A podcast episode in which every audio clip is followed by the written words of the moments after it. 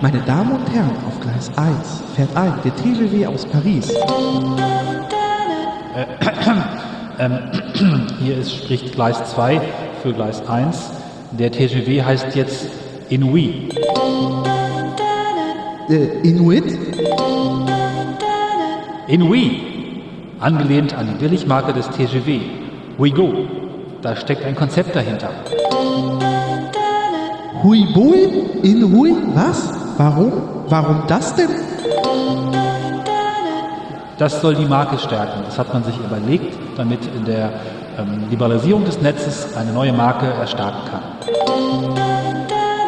Wie? Ach, 40 Jahre danach. Ja, 40 Jahre danach. Die Marke ist alt, verbraucht und musste aufs alte Eisen. Jetzt heißt das Ding Inui und Uigo für die Billigmarke. Zumindest fährt er jetzt ein auf Gleis 1, Abfahrt 18.11 Uhr.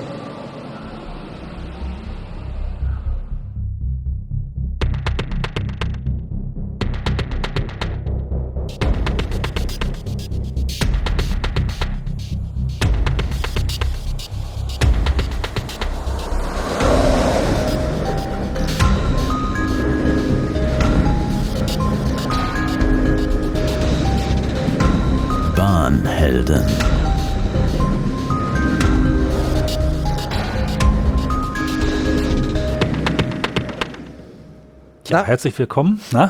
Wer fängt an? Immer so schwer zu sehen, ne? ja, willkommen zur Folge 13. Ja, die verfluchte Folge 13. Da hängt nicht so gut an. Hat es ein bisschen gedauert, bis wir uns daran getraut haben. Deswegen ähm, ne, hat es ein bisschen gedauert. Du bist Cornelius Carter. Genau, du bist Dennis Morhardt Hallo. aus Berlin. Ja, und aus Göttingen. So. Wie immer, ja. Genau. Da sind wir wieder. Da sind wir wieder. Ähm, wollen wir direkt rein anfangen? Äh, ja, würde ich sagen. Damit wir nicht so viel Zeit verlieren, wie wir es verloren haben. Bitte. Ich habe gestern gesagt im Vorgespräch, wenn du mich gefragt hättest vor zwei Tagen, wie heißt der neue Bahnchef, hätte ich kurz grübeln müssen. Ich habe zumindest seinen Vornamen schon wieder vergessen. Richard. Richard. Dr. Richard Lutz. Ah. Müssen Neuer wir Bahn. nochmal äh, ansprechen und bestätigen, dass er als äh, Chef bestätigt ist. Neben äh, zwei weiteren Vertragsverlängerungen, die wir gleich noch nennen können, ist der, seit wann ist es? Seit April, ne? Oder Seit, März schon äh, im Amt? Genau, 22. März ist er äh, für fünf äh, Jahre berufen worden jetzt als Mhm. Vorstand, Vorstandschef, Vorstandsvorsitzender. Zusätzlich gab es nochmal für Berthold Huber, der ist jetzt zuständig für Personenverkehr? Genau. Und Ronald Pulfalla hat auch nochmal fünf Jahre bekommen. Und der ist zuständig für Infrastruktur. Genau, es gibt auch noch zwei neue Ressorts, die noch nicht besetzt sind, Stand heute. Ähm, das eine ist Digitalisierung und Technik und Güterverkehr Verkehr und Logistik. Das ist, wundert mich nicht, dass man für den letzteren noch niemanden gefunden hat. Das muss ein Höllenjob sein.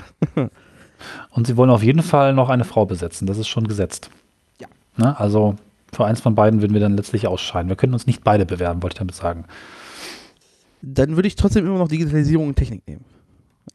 Ja, ich auch. Aber vielleicht kann man das aufteilen. Dann machst du Technik und ich Digitalisierung oder andersrum. Oder ich mache Digital und du Isierung. Ja, naja, also das ähm, ist dann doch recht flott gegangen, oder? Wie lange war der Posten unbesetzt? Ähm, letzte Folge aufgenommen, Anfang des ich glaube Jahres. zwei Wochen. Ja.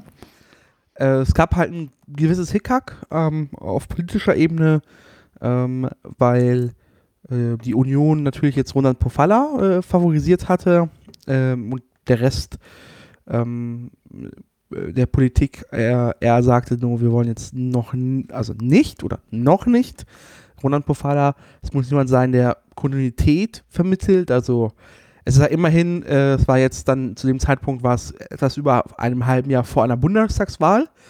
Ähm, und die Deutsche Bahn ist jetzt natürlich, auch der, Vorstandsvorsitzende, ist natürlich prinzip- prinzipiell erstmal eine, also keine, keine, keine politische Rolle, äh, also kein, kein Amt, politisches Amt. Dennoch ist es hart, sehr hart oder sehr mit der, mit der jeweiligen Bundesregierung verknüpft, dem, äh, der, die halt 100% der Kontrolle ausübt auf den, auf den, auf den Konzern. Genau. Mhm. Und jetzt hat man äh, jemanden gefunden, der schon im Konzern gearbeitet hat.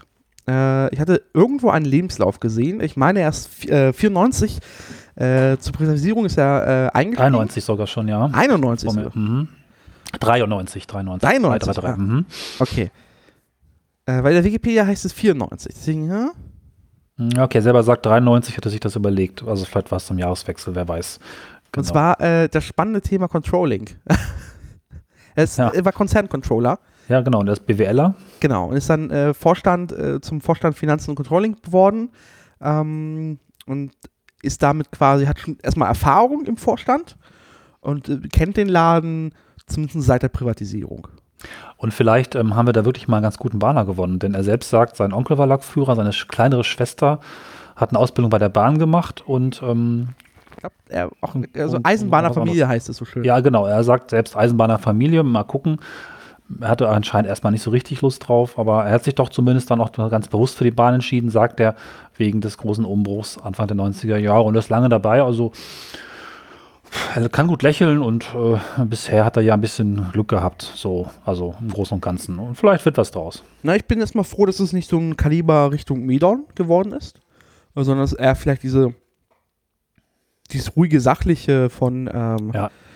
äh, von äh, Reinhard Grube ähm, da an der Stelle erstmal fortgesetzt wird. Ja. Äh, ich glaube, dass äh, die haben genug vor, dass es braucht halt nicht noch irgendwie einen Lautsprecher, der so Reinhard äh, heißen alle irgendwie Richard, Reinhard, Ro Roland. Das ist glaube ich eine Verschwörung. Ähm, Außer Hartmut. Außer Hartmut. Da Ja. war noch ein anderer. Ähm, ist das jetzt der erste Bahnchef seit, ich weiß nicht, der wirklich aus der Bahn nach 20 Jahren oder so Betriebszugehörigkeit dahin gerutscht ist? Ich meine, Medorn war es nicht und Grobe war es auch nicht, oder? Ja, jetzt rate mal, wie, wer, wie der, äh, wer der Vorstandsvorsitzende vor Hartmut Medon hieß. Ah, Das ist lange her. Ja, ja, wie heißt er denn? Ich schaue es gerade nach. Ich wusste es mal. äh, Auch irgendwie. Es gibt Lutz. keine Historie. Ah, der, der, das war doch der Reformbahnchef, der nach der Wende alles Nee, zusammengelegt noch hat. nicht ganz. Äh, Heinz Dürr war als erstes, und dann kam nochmal äh, Jonas, äh, Ja, Heinz jo Dürr hatte ich im Kopf. ja, Johannes Ludwig. Ah, den habe ich gar nicht gespeichert, ja. Dürr hat alle Projekte angestoßen. Ludwig war dann auch nicht so lange, oder? Äh, wenn ich es richtig sehe, war äh, der Ludwig äh, quasi zwei Jahre, 97 bis 99. Äh, und der Dürr war von 94 bis 97. So. Aber auch er, äh, aber er war, ach so, er ist seit 91 do- äh, erster Präsident der Deutschen Bundesbahn, okay. Genau. Das ist lange vor meiner äh, Zeit. Ja, bei mir geht es noch so ein bisschen. Aber naja, das ist auch nicht wirklich meine Zeit. Das ist die Zeit, wo ich noch. Er hat die äh, Bahncard eingeführt. Naja, Ah, ja gut. na gut. Gut, also möge uns Lutz erhalten bleiben und gute Dinge machen. Ja, ähm, da gibt es tatsächlich eine Menge zu tun. Also einmal halt dieses äh, Reformprogramm fortführen, ähm, dessen Namen ich vergessen habe, aber irgendwas mit 2030. Ja, wo bist du? denn? Ich habe es auch vorhin nochmal gelesen, aber natürlich wieder nicht gemerkt und weggescrollt. Und es gibt halt, wir, wir sprachen es gerade an und wir haben es ein bisschen lustig gemacht, dass halt diese ewige Baustelle ist halt der Güterverkehr. Ähm, die Bahn ist an der Stelle einfach nicht profitabel. Also das, was sie gerade einnimmt an Gewinnen äh, im Nahverkehr und im Fernverkehr, wird halt radikal oder was sie vor allem aber auch im Ausland ein, einnimmt in ihren Tochtergesellschaften, äh, wird halt radikal von, von DB Cargo oder wie es jetzt auch immer heißt, äh, aufgefressen. Und da gibt es Ja. echt Drama. Also es fängt halt bei, bei Güterzügen an, dass es unflexibel ist, dass die Leute echt unzufrieden sind.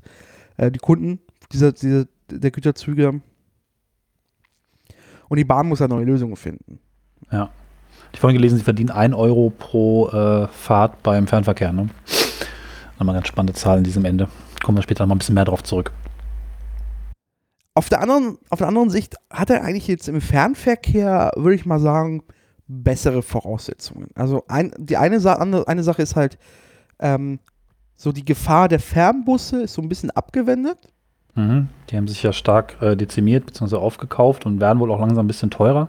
Genau, Ja. da findet halt, Mhm. da, da findet halt einfach das natürliche Zusammenschrumpfen, also, also nicht in Anteilen, aber halt es ist ein Anbieter, der erhöht langsam die Preise, will auch selber mal profitabel werden, das ist er halt eben noch nicht. Ähm, die Deutsche Bahn ist selber aus dem Fernbusgeschäft ausgestiegen, hat, oder nahezu ausgestiegen, jetzt wenn man mal den jetzt paar IC-Bus-Ausnahmen äh, abgesehen. Und es gibt einen Passagierrekord. So. Mhm. Das heißt, ähm, der, äh, jetzt muss man halt wieder das hinbekommen, das, was man an Passagieren gerade über die Sparpreise gewonnen hat.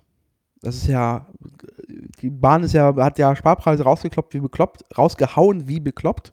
Mhm. Ähm, und dementsprechend muss sie auch dann halt die Leute dazu bringen, äh, wenn man sie wieder an die Bahn gewöhnt hat, auch vielleicht da auch wieder mehr Geld reinzuholen in der Sache. Ähm, so sind auch, auch die Pünktlichkeit erhöht sich so langsam, 28, Ja. 82 Prozent. Genau. Bester Wert seit Ja. zwei, drei Jahren, ne? Und 3% mehr Passagiere. Das ist in absoluten Zahlen, sehe ich das gerade nicht. Ich bin auch noch gerade mit dem falschen Artikel unterwegs.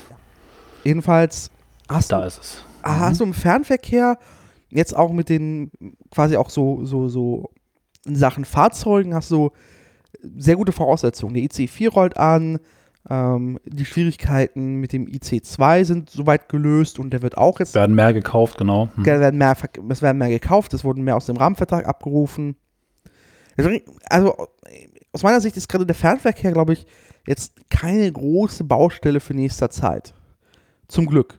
Das war, war lange anders. Die andere Baustelle, also es gibt halt quasi vier Baustellen in, in diesem Konzern. Oder vier Bereiche, die, also drei Bereiche, die wirklich äh, Bauchschmerzen bereiten im Fernverkehr, ist davon jetzt keiner mehr. Der andere ist halt das Regionalverkehr. Die Bahn hat massiv ähm, in den Ausschreibungen der Ländern äh, für Regionalbahnverkehre verloren. Und da sagt sie jetzt auch, nimmt sie in Angriff, da wieder Dinge rein, reinzuholen. Es ist wieder so, fängt langsam wieder die Perioden an, wo äh, Verträge auslaufen und man mal wieder mehr gewinnen kann. Genau, und sie ähm, haben zurzeit einen Stand von etwa zwei Drittel, 60 Prozent der Ausschreibung gewinnen sie auch wieder nach eigenen Bekunden. Also die erste Phase, da hat die Bahn sehr viel verloren, die ist jetzt vielleicht, weiß ich nicht, fünf oder zehn Jahre her. Ich habe das gar nicht so im Kopf, wann es losging. Und jetzt laufen eben die Verträge aus und ähm, man macht sich da, gibt sich da Mühe, ja. Ich glaube, der Metronom ist mittlerweile so gegen f- 12, 15 Jahre. Mhm. So, also das sind halt Manchmal, ja, ja, stimmt, fünf Jahre sind es nicht. Ja. also vielleicht nicht ganz 15 Jahre, aber äh, ich glaube, der, äh, der Verkehrsvertrag der, vom Metronom war auf 15 Jahre ausgelegt und da steht es, glaube ich, die nächsten Verlängerung an. Da bin ich auch gespannt, ob das dann etwas ist, was die Bahn zurückholt, wobei Metronom ist ziemlich, ziemlich erfolgreich. Das wird schwer wahrscheinlich. Ja, aber die Metronom hat auch einfach auch Dinge, Anteile verloren. Also was halt ähm, trotz allem. Da spielt noch mit rein, da kommen wir später noch dazu, dass irgendwie das neue Trassenpreissystem, ähm, äh, aber auch da, die Bahn will da halt wieder ähm, an Geldtöpfe halt vorkommen. Und das musst du halt mit, das kannst du halt nur mit Effizienz gewinnen. Also weil ähm, der Trassenpreis, den zahlen alle denselben. So, da Ja. kommt, das sind Fixkosten. Da, da kann keiner optimieren. Äh, keiner hat irgendwie die schwebende Bahn erfunden, daher passt das. Du hast halt zwei Bereiche, die du optimieren kannst. Das ist halt Fahrzeuge, wenn du sie selber kaufen musst. Äh, oft ist es auch so, dass du auch diesen Bereich gar nicht optimieren kannst, weil die Fahrzeuge werden vom Besteller gestellt oder sind getrennt besorgt worden. Und dann bleibt ja einfach nur Personal. Und das ist der, der Bereich, wo die Bahn äh, schauen muss, wie sie mit ihren eigenen Gewerkschaften da umgeht. Ähm, und wie da, da die Möglichkeiten sind. Weil es ist der einzige Punkt, wo Mhm. du preislich was machen kannst als Anbieter auf so einer Ausschreibung. Und vielleicht Wartung. So, das sind so die, die zwei Punkte. Aber da kann die Bahn. gedacht, ja, hm. Mit auch Zusatzangeboten was zu machen, das ist im Nahverkehr wahrscheinlich nicht Genau. die Rolle. Also querfinanzieren durch andere Angebote, durch Das ist halt, die- Kette und so weiter. Ne? das ist die andere ist Sache, die Bahn, spannend, genau. die, die Bahn in Angriff nimmt und sagt den lieben Ja. Ländern, äh, wir würden sehr gerne euren, ähm, euren, eurem, eure Mittelstadt, eure Mittelstädte äh, an ein Fernverkehrsnetz anschließen. Für uns lohnt sich das nicht, aber wenn wir ins Geschäft kommen und sagen so, naja, ihr bezahlt uns was aus eurem Topf, dafür hält der IC hier, dafür dürfen auch die Nahverkehrsinhaber Inhaber mitfahren oder äh, Inhaber von Fahrkarten des Nahverkehrs mitfahren, äh, dann kommen wir ins Geschäft hier. Und das passiert auch. Die Länder nehmen das zögerlich an. Ähm, das das gibt es immer mehr. Also du hast halt, äh, das beste Beispiel ist halt weiterhin ähm, äh, über Bremen, nee, Bullshit, über ähm, Hannover nach Nordrhein-Mole. Wo alle zwei Stunden ein RE fährt und alle zwei und quasi äh, abwechselnd auch alle zwei Stunden ähm, der äh, Intercity fährt, der aber ab Osnabrück oder Oldenburg für den Nahverkehr freigegeben ist. Und ab dann auch vom Land mit äh, quersub sub subventioniert wird. Aber das Mhm. kann auch eine, eine, eine Möglichkeit sein für einen Bahnchef zu sagen, so, ähm, oder für, für, für die Politik, sich da zu überlegen, darauf reagieren zu müssen, weil ähm, der Fernverkehr ist ganz offiziell ja eigenwir eigenwirtschaftlich. Das heißt, die Bahn muss sich selber mit Fahrkarten, Verkäufen und allem, was dranhängt, äh, selber finanzieren. Bordbistro. ja. Ja, ich weiß nicht, ob man so viel mit dem Bordbistro verdient. Ähm, Ja, ist mal gucken. Und da ist da wirklich Politik der Bereich. Und dann das groß, andere große, große Bereich ist halt dann halt Güterverkehr, worüber sprachen wir. So, und die andere Möglichkeit ist jetzt für die Bahn viel Geld zu machen, oder Infrastruktur ist noch offen, aber ähm, da ist man auch so ein bisschen äh, in den Fängen der Politik. Viel kann man da nicht machen oder selber machen, ähm, außer den, den Gesetzgeber dazu bringen, nochmal mehr Geld zu überweisen. So. Ja, also so wahnsinnig viele Stellschrauben sind es dann am Ende nicht, ne? Also außer es tut sich irgendwie ein großes Wunder auf, dass die Bahn jetzt irgendwie im äh, elektromobilen Individu- Individualverkehr irgendwie ein Angebot schafft in den nächsten zehn Jahren, was dann irgendwie total rockt, aber das ist ja irgendwie nicht so wirklich greifbar. Naja, aber Denk, denkbar schon, aber so richtig, weiß nicht. es gibt diese Bemühungen. Also das ist halt das, was du Ja, halt jetzt klar, diesen, das meine ich. Hm. diesen, diesen, diesen Vorstandsbereich Digitalisierung siehst, äh, die Bahn hat immer noch genug Geld, um in Startups zu investieren. Äh, ob es komische Lautsprecher sind, äh, wir sprachen gestern drüber. Ähm, oder ob es in, in, Verkehrs in innovative Verkehrskonzepte sind. Also du hast ja, hast ja diesen äh, Olli, den selbstfahrenden Bus. Ähm, Ja. Also da gibt es noch genug Möglichkeiten, da was für die Deutsche Bahn zu tun. Äh, am Ende ist, sitzt denn der neue Bahnchef denselben Voraussetzungen, dass du eigentlich ein, ähm, ein, Wirtschaftskonzern, also ein, äh, ein, ein Konzern nach wirtschaftlichen Grundsätzen, also Gewinn machen, äh, Effizienz und so führen musst, aber einerseits, auf der anderen Seite äh, die Politik in Form von Bund, Ländern, Kommunen halt zerrt und meint so, aber ihr seid auch für das öffentliche Gemeinwohl da. Äh, und die, das ist dem Konflikt waren aber auch jetzt alle Bahnchefs ausgesetzt. Ich weiß nicht, ob er den lösen kann, äh, aber das ist dann die quasi die große Überbaustelle über allem. Ich wollte damit sagen, auch das dauert ein bisschen. Ne? Also sie müssen auf jeden Fall investieren und sie machen das auch, bis da Geld zurückkommt. Da werden möglicherweise schon diese fünf bis zehn Jahre vergehen. Also das ist nichts, was ihnen jetzt die Zahlen, die relativ nett sind zurzeit, aber auch, naja, es kann auch schnell wieder runtergehen. Das wird ihnen nicht da äh, sofort helfen. Das nicht. Der hat dann, ähm, äh, wenn wir schon bei der Di- Digitalisierung sind, um jetzt quasi den, den flotten Übergang zu haben, ist ja noch das äh, äh, ein Interview mit der Bild am Sonntag geführt hat, kurz nach diesem äh, WannaCry-Angriff. Genau, wir erinnern uns, Hacked Ah. Displays. Und da, da fragte besser. die, die Bild am Sonntag ganz großsprüchig, können Hacker auch unsere Züge lahmlegen? Äh, ja, wenn sie die Oberleitung klauen. So, das, das funktioniert ganz Oder gut. Betonschwellen. Oder Betonschwellen, ja. Oder einfach auf den Bahnübergang fahren mit dem Auto. Ja. Das ginge auch. Ja. Äh, da wurde ein bisschen rumgefragt und da kam es auch zu dem Punkt, dass äh, man äh, auch vielleicht, ähm, äh, ich lese es mal am besten vor, ich, wenn ich die Stelle sofort wieder finde.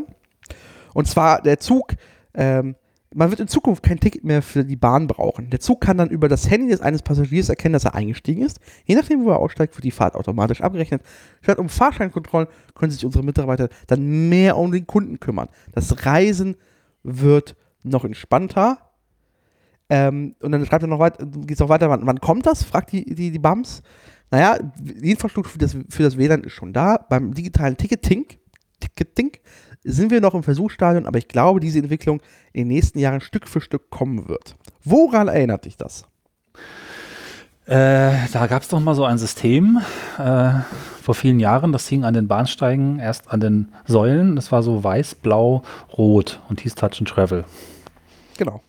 Und äh, wurde im äh, vergangenen November eingestellt. Hast du das mal, du hast es nie ausprobiert, ne? Ich habe es genau. nie ausprobiert, weil ich natürlich, ich habe es also, auch nur gesehen. Hm. ähm, weil als es eingeführt wurde, ich hatte kein kompatibles Handy. Man hatte damals ja noch keine Smartphones, als das eingeführt wurde, sondern man brauchte ein, ein kompatibles Handy seines Mobilfunkanbieters. Äh, es ist erst in letzter Zeit oder vor, vor ein paar Jahren ist es eine App äh, eingestellt, äh, eine App umgewandelt worden. Und funktioniert nach dem Prinzip, äh, du checkst dich ein, ähm, fährst und checkst dich dann wieder aus und dann wird automatisch abgerechnet. Jetzt kommt die Quizfrage. Wenn Sie jetzt Produktmanager wären, Herr Mohan, wie würden Sie denn so ein WLAN-basiertes System bauen, das automatisch erkennt, wenn ich ein- und aussteige? Was wären denn da die Grundanforderungen und die Grundbedingungen und welche Use Cases haben wir denn da? Skizzieren Sie das Projekt. Oh, das ist sehr spannend. Also, ich glaube nicht, dass es so einfach wird technisch. Ja, ich auch nicht. Hm. Ähm, also Touch and Travel hat ja auch auf, auf NFC funktioniert, weil WLAN ist flaky und WLAN kann gestört werden vor allem. Ähm, WLAN gibt es auch nicht überall. Also es muss. Ist die erste Frage, reicht es dann, äh, das WLAN zu sehen durch eine App? Was natürlich nicht geht, glaube ich. Die Apps haben nicht automatisch Kenntnisse der auftauchenden WLANs und so weiter, sondern musst dich dann schon auch einmelden, äh, anmelden. Und das äh, passiert eigentlich auch nur durch aktiven Eingriff normalerweise. Das ist ja nicht so. Mh. Hm. Naja, also ich kann mir, also ich kann mir schon gut vorstellen, dass man es macht, so ein bisschen wie halt Londoner U-Bahn, wo du einfach, da, also du kannst ja mit deiner Apple Watch einfach durchgehen und dann wird das automatisch mit Apple Pay abgebucht. Und dass es einfach so ein NFC-System gibt, wo du einfach kurz das Handy am Eingang reinhältst und dann ist es halt Klick, macht. Ähm, ja, vielleicht werden da auch iBeacons was oder sowas, ja. ne? Bluetooth-Technik, das. Äh, aber, es, aber, aber es ändert trotzdem nichts, dass es Fahrscheinkontrollen geben muss. Also ich weiß halt nicht, wie man es sonst kontrollieren will. Also das Einzige, was du halt wirklich machen könntest, wäre halt, weiß nicht, wenn es auf dem Bahnsteig halt Barrieren gäbe, aber dann müssten wir halt am Ende auch wieder den, das Bahnsteigticket einführen. So. Ich habe immer gedacht, es wäre vielleicht ganz schick, wenn es mal ein System gäbe, wo man einfach durch den Zug durchlaufen kann und der Schaffner, Zugbegleiter wohlgemerkt, sieht dann einfach auf sein Display, okay, links, rechts, links, rechts, gebucht, gebucht, gebucht und kann einfach dann letztlich so dran vorbeigehen. Aber ich glaube, da sind wir technisch noch nicht so ganz. Ja, das System gibt es ja schon. Also du kannst dich ja, ähm, das gab es versuchsweise ähm, auf der Strecke Dortmund-Nürnberg, wo du dich quasi einchecken konntest und sagen konntest, ich bin da und mit deinem Sitzplatz und du hast ein Handyticket irgendwie gehabt und dann wurdest du nicht kontrolliert, weil es dann auch angezeigt wurde, dem, dem, dem, dem äh, Zugbegleiter. Es ist okay. halt nur semi-optimal, weil alle bewegen sich im Zug, es ist ein einziges äh, Rauf und Runter, äh, die Leute sitzen nicht auf den Sitzplätzen, Leute haben überhaupt keine Sitzplätze, also es ist halt, ähm, ich, also, ich kann mir sehr gut vorstellen, dass wir in, in zehn Jahren ist das Papierticket äh, die Ausnahme äh, was ist ja heute schon fast, also es ist immer mehr Handytickets. Äh, mit dem Handyticket wird es immer einfacher. Ich, ich störe mich halt ein bisschen gerade daran, dass der Personalausweis eine Pflicht ist. Ähm, mhm. Ich würde mir ja, einfach ja. Mhm. wünschen, ähm, dass, dass die einfach wieder das Bild auf die Bahncard bringen. Und dann kann ich einfach digital. Das vergesse ich immer, dass das nicht mehr drauf ist. Nee. Ich habe das ja noch drauf. Äh, ja. Ich würde halt gerne mein Ticket vorzeigen, das wird gescannt, ich kann man dann auf Swipe auf meine Bahncard und da ist mein Bild drauf äh, und dafür Sorge tragen. Also mir wäre in so einem System halt lieber, weil ich finde, äh, dann immer noch ein Perso rauskramen. Uiuiuiui. Und ja. Vielleicht macht man es einfacher, indem man vielleicht in, in, in Navigator so einen Check-in-Button eingibt. Nach dem Motto, oh, ich bin jetzt in diesem Zug und gehe halt an die Tür ran und mache Check-in und äh, kann meinen Sitzplatz angeben, auf dem ich sitze. Ähm, und dann werde ich in Ruhe gelassen. Das wäre traumhaft. Aber auch da sehe ich jetzt so den Nutzen nicht so krass, weil so diese Fahrka Fahrkartenkontrolle ist jetzt auch jetzt nicht irgendwie ein, äh, ein stundenlanger Prozess, durch den man als Fahrgast durchgehen muss. Ja, man wird im Zweifel geweckt. So, ja, ich bin da etwas anderer Meinung, aber gut. Aber du hast eh den Vorteil, ein, äh, ja. die muss man einfach nur noch äh, äh, ein, ein Portemonnaie mit so Klarsichtfolie und äh, äh, Halsband schenken. So wie das, äh, ich das gesehen habe, als ich regelmäßig Braunschweig über Wolfsburg nach Berlin morgens fuhr dass irgendwie die, die, der ganze Bahn-Bonusbereich mit Menschen, die schlafen und alle ihre Bahncards äh, um den Hals tragen, Bahncard 100, dass sie ja, um Gottes ich, Willen nicht geweckt werden, aber trotzdem Ich kenne das und ich lehne es ab. ich müsste ja jeden Morgen meine, meine Karte, die auch Kreditkarte ist, aus dem Portemonnaie nehmen und in diese Schatulle rein verfärchen und dann wieder zurücktun. Aber ich glaube, ich habe es schon mal erzählt, mein Trick ist halt sich totstellen. Die Quote ist, glaube ich, mittlerweile 90 Prozent. Hemd anziehen und schlafen, am besten noch Kopfhörer rein, du wirst in Ruhe gelassen. Das ist viel einfacher als alles andere. Aber gut, ähm, wenn man tatsächlich irgendwie kontaktlos ähm, abgefrühstückt werden könnte.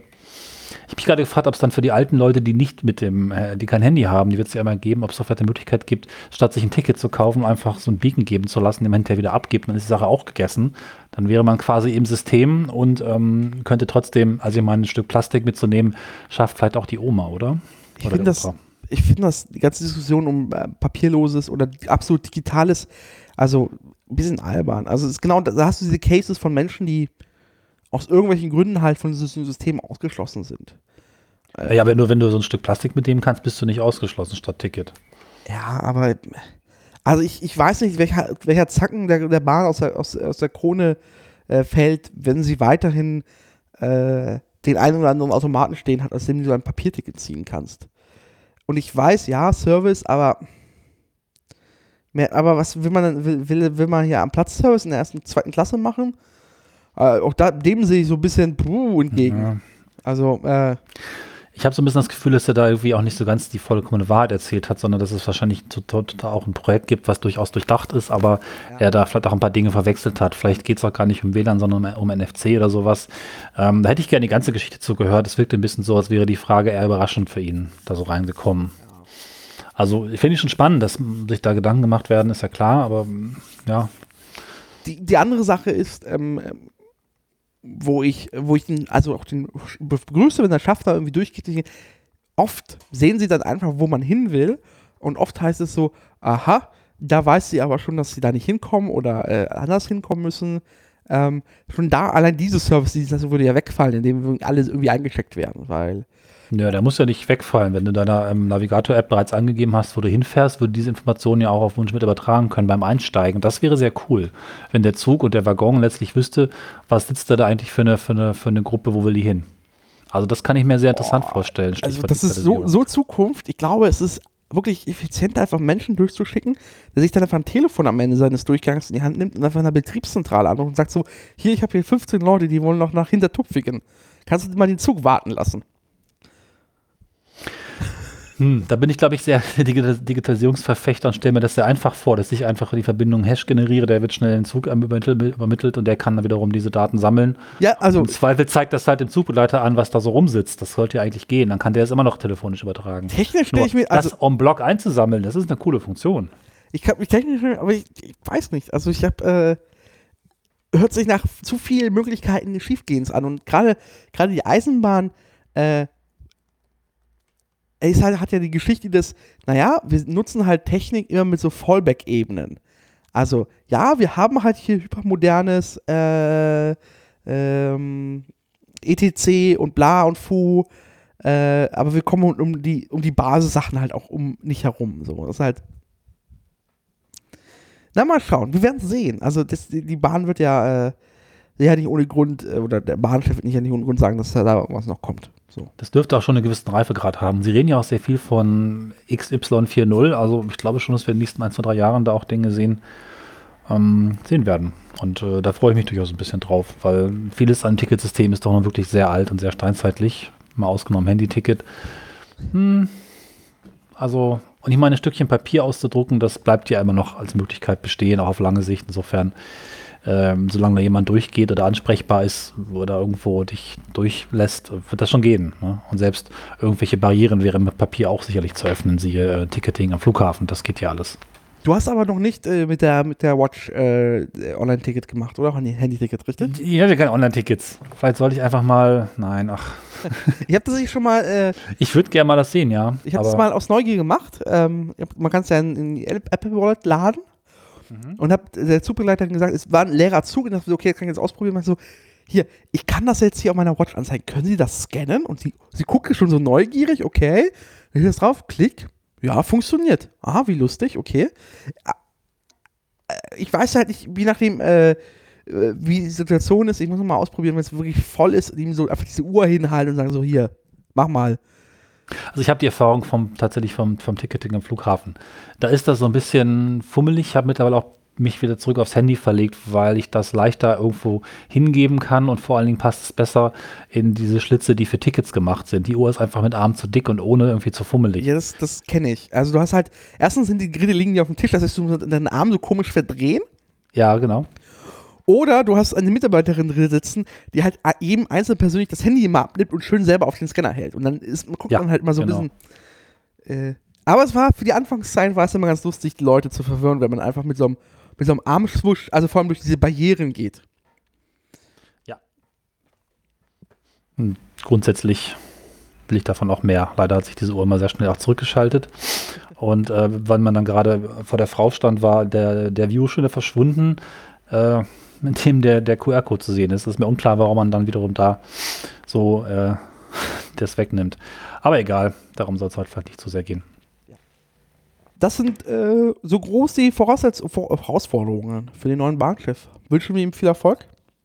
Auf jeden Fall. Und äh, ich bin positiv gestimmt. Ja, gebaut wird auch viel. Dieses Jahr wird für 7,5 Milliarden Euro in die Schieneninfrastruktur investiert. Ne? Auch das ist eine Herausforderung, die sich unser Lutz stellen muss. 15 Baustellen werden begonnen und 16 Inbetriebnahmen von neuen Ausbauprojekten. Also es geht richtig los. Ich habe so ein bisschen so gelesen, dass äh, bin nicht ganz sicher, in der zweiten Jahreshälfte zum Sommer die Baustellen ist das so richtig losgehen. Ne? Ich habe, also ich hab, muss irgendwann noch mal gucken, ist es eigentlich zwischen Berlin und Hannover wieder gesperrt oder so? Da war irgendwas. Es ist komisch, ich habe jetzt in den letzten zwei, drei Ausgaben der Mobil immer gelesen, dass es da eingleisigen Verkehr gibt. Aber ich bin ja auch selbst ein paar Mal gefahren, habe den da nicht wahrgenommen. Die Zahlen passen auch teilweise nicht zusammen, bin ich mir unsicher. Okay. Ähm, jedenfalls äh, sieht die, äh, die, die, die Leistungs- und Finanzierungsvereinbarung 2, LUFU, Luf, Luf, Luf, Luf, FV, 28 Millionen Euro vor und jetzt dieses Milliarden. Jahr Milliarden, sorry. 20 Milliarden. Ja, ja. 7,5, ja. Ähm, da bin ich mal gespannt. Da kommt halt VD8 geht eigentlich am Start. Das ist tatsächlich eine der großen Sachen. Äh, das bedeutet für die Leute, die zum ähm, Kongress des CCCs fahren, äh, deutliche Erleichterung. Ganz Ja. passend. Und äh, Genau, es gibt 1650 Kilometer neue Gleise, 1800 Weichen, 4600 Anlagen der Leit- und Sicherungstechnik und eben auch viele Reparaturen an Brücken. Es sind auch schon 200 Brücken saniert worden in den letzten zwei Jahren, wobei das jetzt relativ viel klingt. Meines Wissens nach sind 2000 marode. Also mal schauen. Aber äh, bin ich mal gespannt, wie das dann auch den Bahnverkehr und die Pünktlichkeit beeinflusst, wenn jetzt im Sommer anscheinend über die verkehrsarme Zeit, die Ferienzeit viel gebaut wird. Äh, letzte Zeit wird ja auch in, äh, auf meiner eigenen Strecke Göttingen-Hannover spontan die Zeit verschoben. Da fährt der Zug mal drei Minuten früher, mal drei Minuten später und die Bahn ist sich da selbst unsicher, was jetzt gilt, weil sich App und Display im Bahnhof, die normalerweise eigentlich immer übereinstimmen, nicht mehr übereinstimmen. Das ist schon lustig. Ja. Genau, Baustellen. dazu ergänzt zu den Zahlen, schreibt die Bahn auch wieder, schwarze Zahlen, 2016, ähm, der EBIT, EBIT Plus, also Gewinn vor Steuern, wie es so schön auf Deutsch heißt, ist äh, jetzt gestiegen auf äh, 1,95 Milliarden Euro. Genau, das ist eine standardisierte Methode, den Gewinn zu berechnen. Da gibt es noch ein paar andere, glaube ich, je nach Wirtschaftssystem und bla. Genau. Immerhin. Genau, und Fahrgastrekord, und zwar 4,4 Milliarden Fahrgäste europaweit mit Zügen und Bussen. Ähm, Im Fernverkehr waren das äh, 2 Milliarden Passagiere. Im gesamten Zugverkehr in Deutschland. So. Ähm, wobei Fernverkehr am, am meisten davon gestiegen ist. Und sonst ähm, gibt es eigentlich nicht viel zu sagen. Also es ist halt jetzt, diese Delle ist jetzt mal wieder weg. Ja, gute Wirtschaft sorgt auch für durchaus mehr Güterverkehr. Also vielleicht nicht auf tollem Niveau, aber es wird viel mehr Stahl transportiert, habe ich noch gelesen. Ja, toll. Mm, Also da- das, ja, macht auf jeden Fall was. Mal sehen, wie lange. So. Und äh, ich finde es sehr schön, dass der äh, ÖRF, also der österreichische Rundfunk, äh, verschlickst äh, schwieriges Marktfeld als Überschrift äh, genommen hat für diesen Artikel. Äh, die ÖBB verkauft ihr Fernbusgeschäft, sowie nachdem, nachdem die Bahn ausgestiegen ist, steigt jetzt auch die ÖBB aus. Und zwar verkauft äh, ihre Hello-Marke, also Hello mit Ö am Ende. Sehr, Ein Telefon-Call äh, bei Call-Anbieter von früher. Okay. und Billigvorwahlen damals, ja. Geht an Flixbus und Flixbus baut halt damit seine europäischen Linien vor allem aus. Ab August geht's los. Die, die Flixbus nimmt auch alles, ne? Also die sind jetzt komplett am Einsammeln. Ja, das, das ist, ist, schon krass. Das ist äh, krass. Ähm, das ist, äh, äh, da wird ausgebaut. Aber das ist halt auch das, was man halt machen muss. Also, ähm, wobei jetzt geht es in Richtung 90 Prozent. Ähm, mal gucken, ob es jetzt Flixbus halt, wie gesagt, schafft, äh, da äh, auch das jetzt in Gewinnung zu wandeln, den Marktanteil. Ähm, ja, im besten, im schlimmsten Fall ist es ein Unternehmen, das durch Zukäufe und durch äh, Erweiterung des Geschäftsfeldes halt auch irgendwie Kredite gewinnt und immer weitermacht. Und das, äh, wir kennen das noch damals, der Immobilienskandal Schneider, ne? Ähm, einfach durch neue Projekte die alten finanzieren. Aber mal schauen. Das ist aber auch bei dem, bei dem BER Generalunternehmer so. Der hat irgendwie er muss immer ständig neue Sachen an Land ziehen, weil er die alten dann bezahlt hat und so. Das war bei Schlecker übrigens auch so, ja. äh, Hauptsache investieren, dann geben die Banken dir Geld und dann kannst du was abzweigen für den Alltagsbetrieb der vorhandenen, aber nicht gut laufenden Geschäfte oder Unternehmen. Ja, gut. Ja, ähm, da äh, sind wir mal gespannt, was da noch passiert, aber ähm, ist halt lustig, dass die Bahnanbieter jetzt sagen so, sich das sehr, sehr konzentrieren darauf. Das äh, auf vier Bahnen.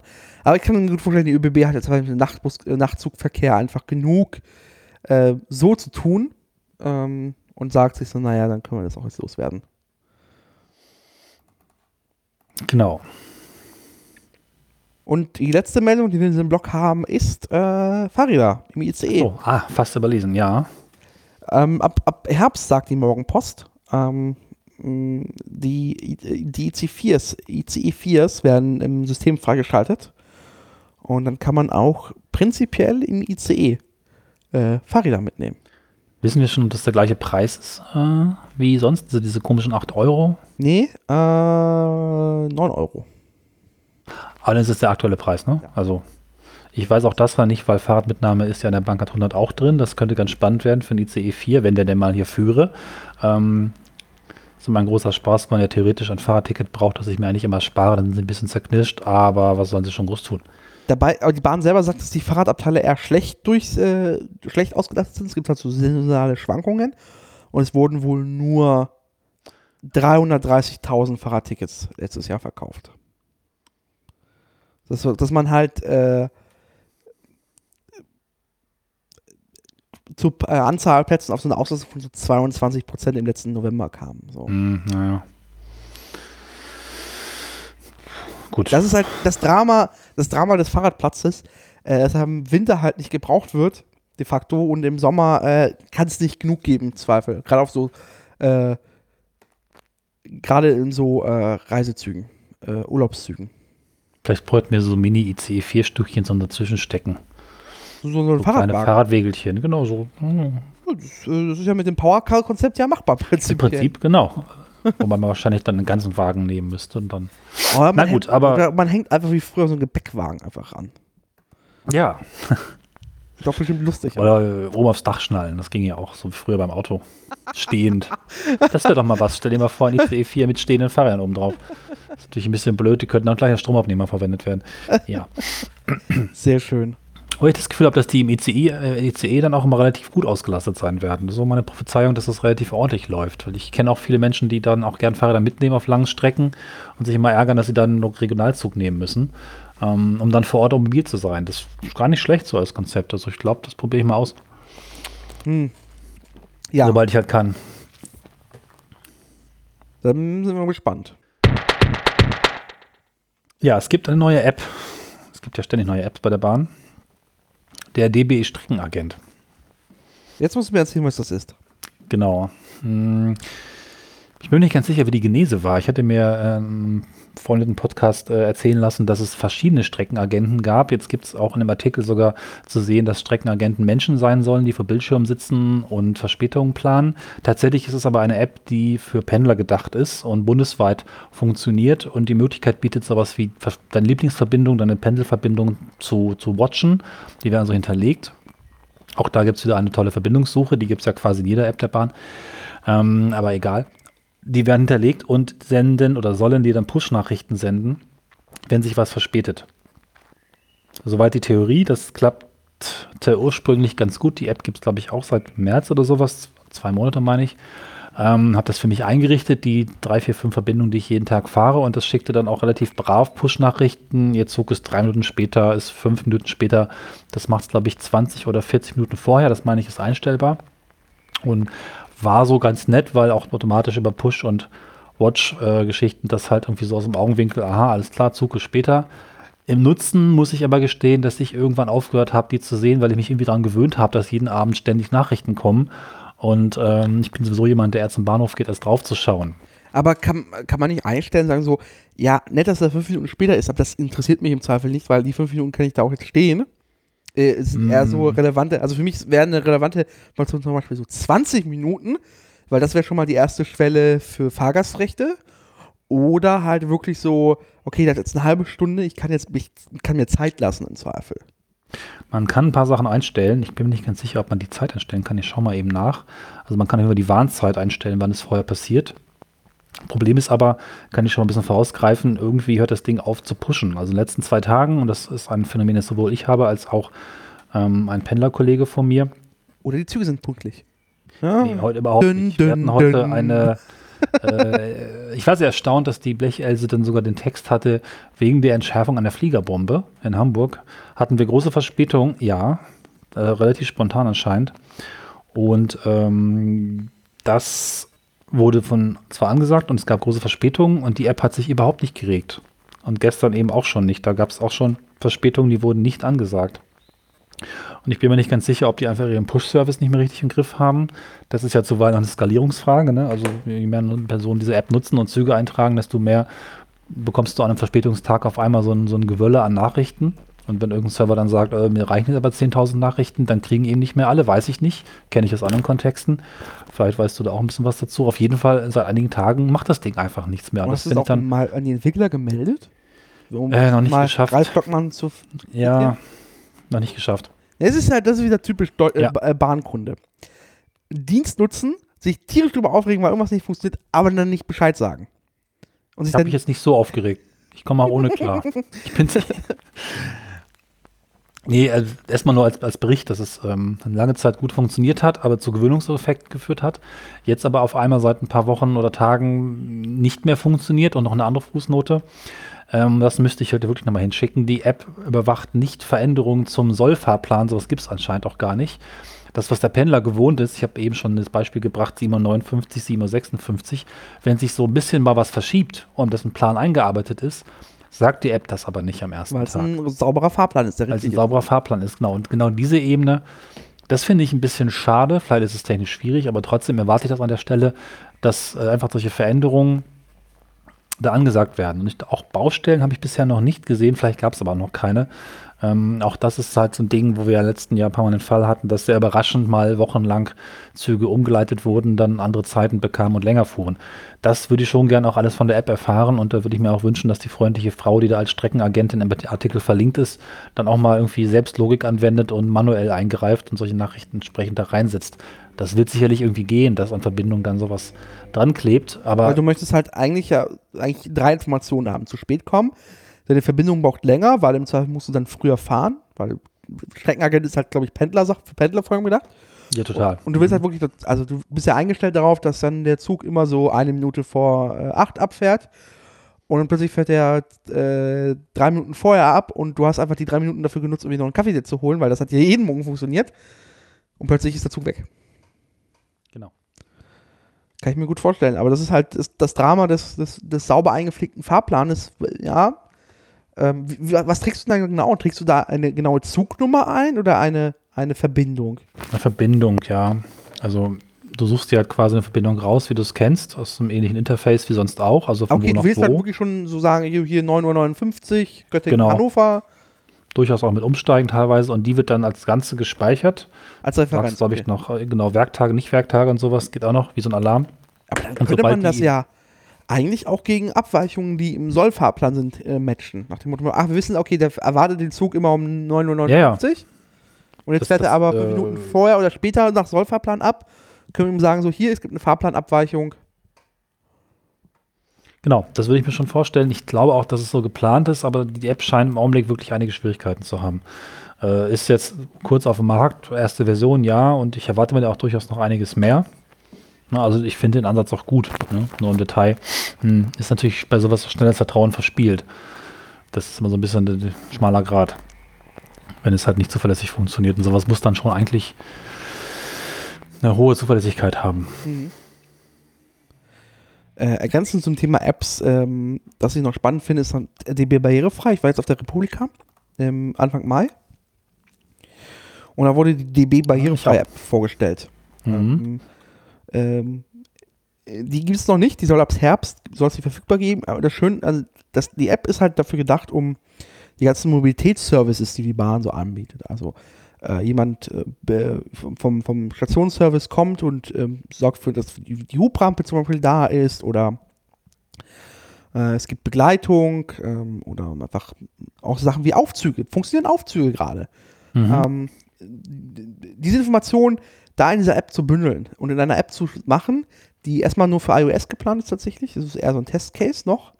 Äh, aber halt so darzustellen, dass sie von Leuten auch genutzt werden können, die ähm, in allen möglichen Arten eingeschränkt sind. Ob's, ob es halt dauerhaft ist oder temporär. Also die haben halt vorgestellt, ja, die haben es irgendwie mit 1000 Leuten so getestet und hatten sehr viele so Fokusgruppen und ähm, so, so, so, so Personas, also so Leute, die sich ausgedacht haben. So, es gibt halt äh, der Menschen, der irgendwie digitalisiert im Rollstuhl sitzt und halt irgendwie sein, sein Tablet hat und so. Und dann gibt es halt ähm, die, die ältere Dame, die halt damit äh, weniger dran kommt. Es gibt halt irgendwie den, den, den Trendsetter, der irgendwie eingeschränkt ist.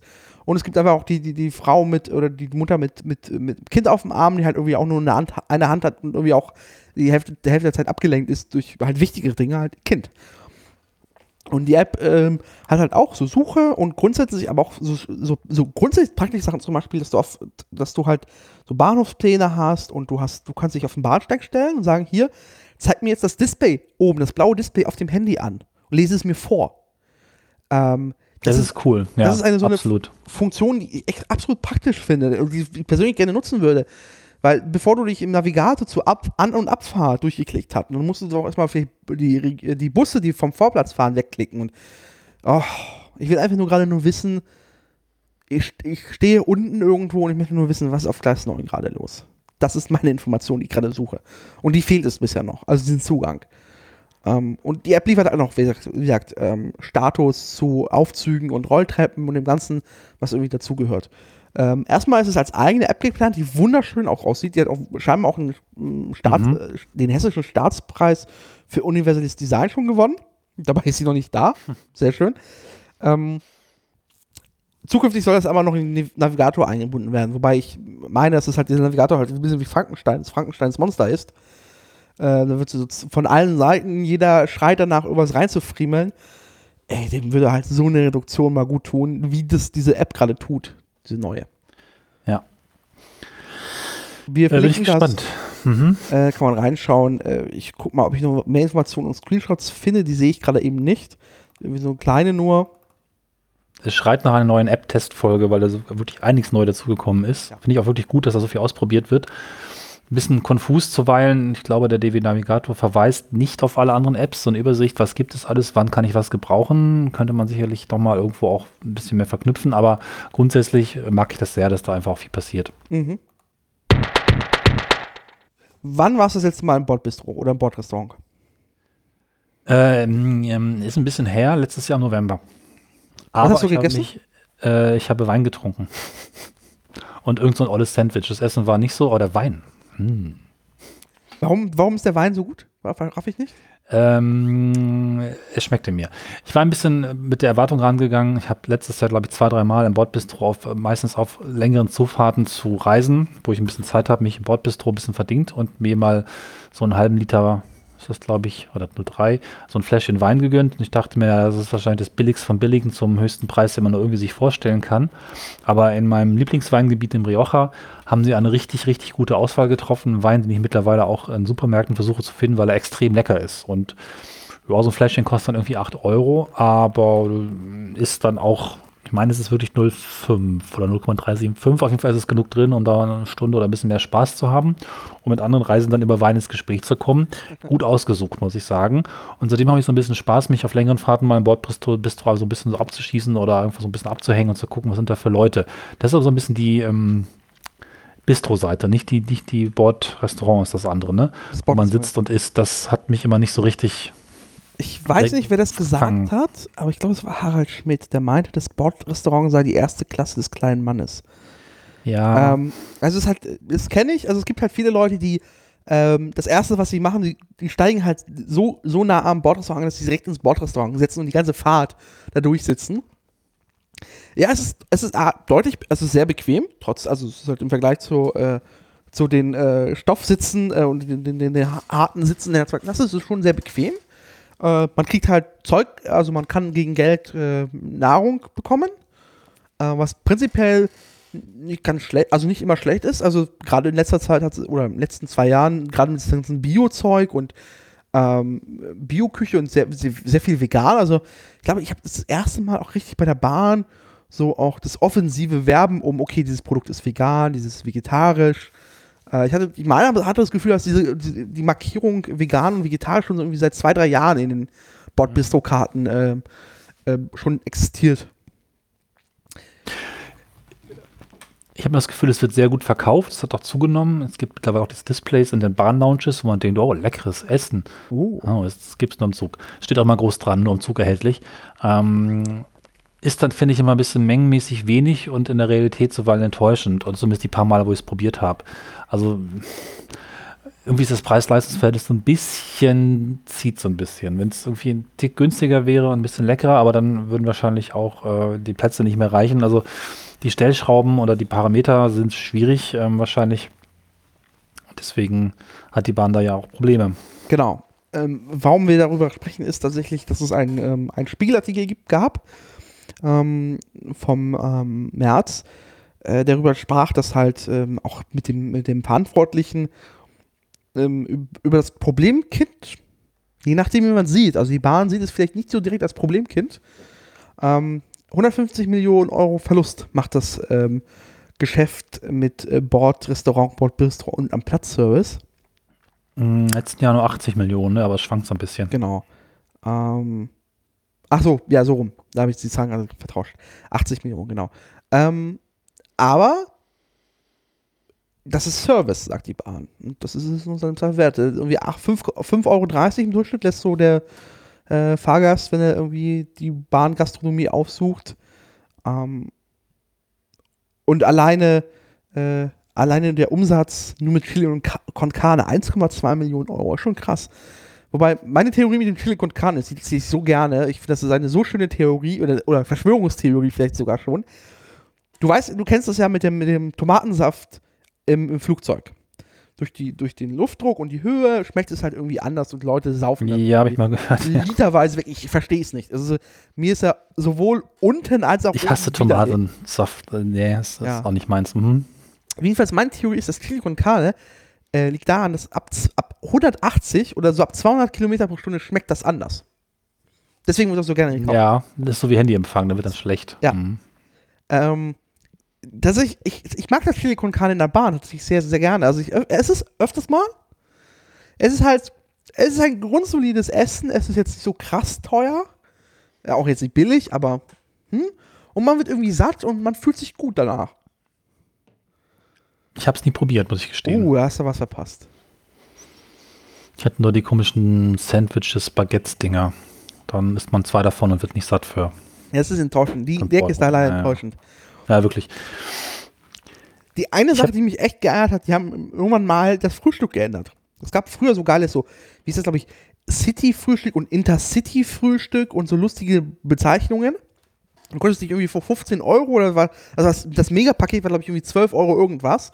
Da gab halt Eierbrötchen und noch ganz viel Scheiß. Und das war halt, wurde dir da hingestellt, also, oh, das äh, kann man sich schon mal gönnen. Und jetzt äh, Jetzt gibt's das, da kannst du dir das einzeln zusammenstellen. Das ist so ein bisschen.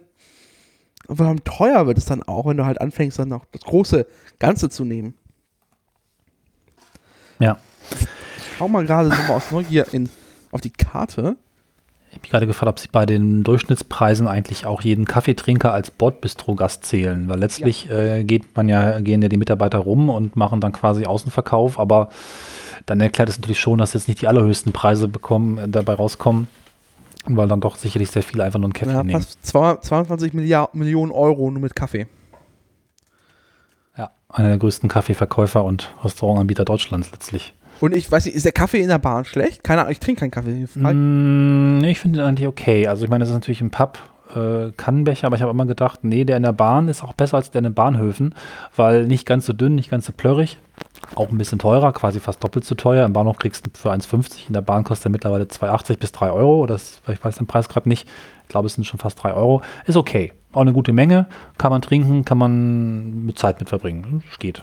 Wird auch oft gekauft. Ich kriege das ja immer mit wenn die Göttingener äh, Verkaufswagen-Gang, wobei die sind nochmal anders, ne? Die von da draußen reinkommen und wieder rausgehen. Ja, das ist, das ist nochmal was, was anderes. Die, da bekriegen sie. Die haben ja auch Kaffee.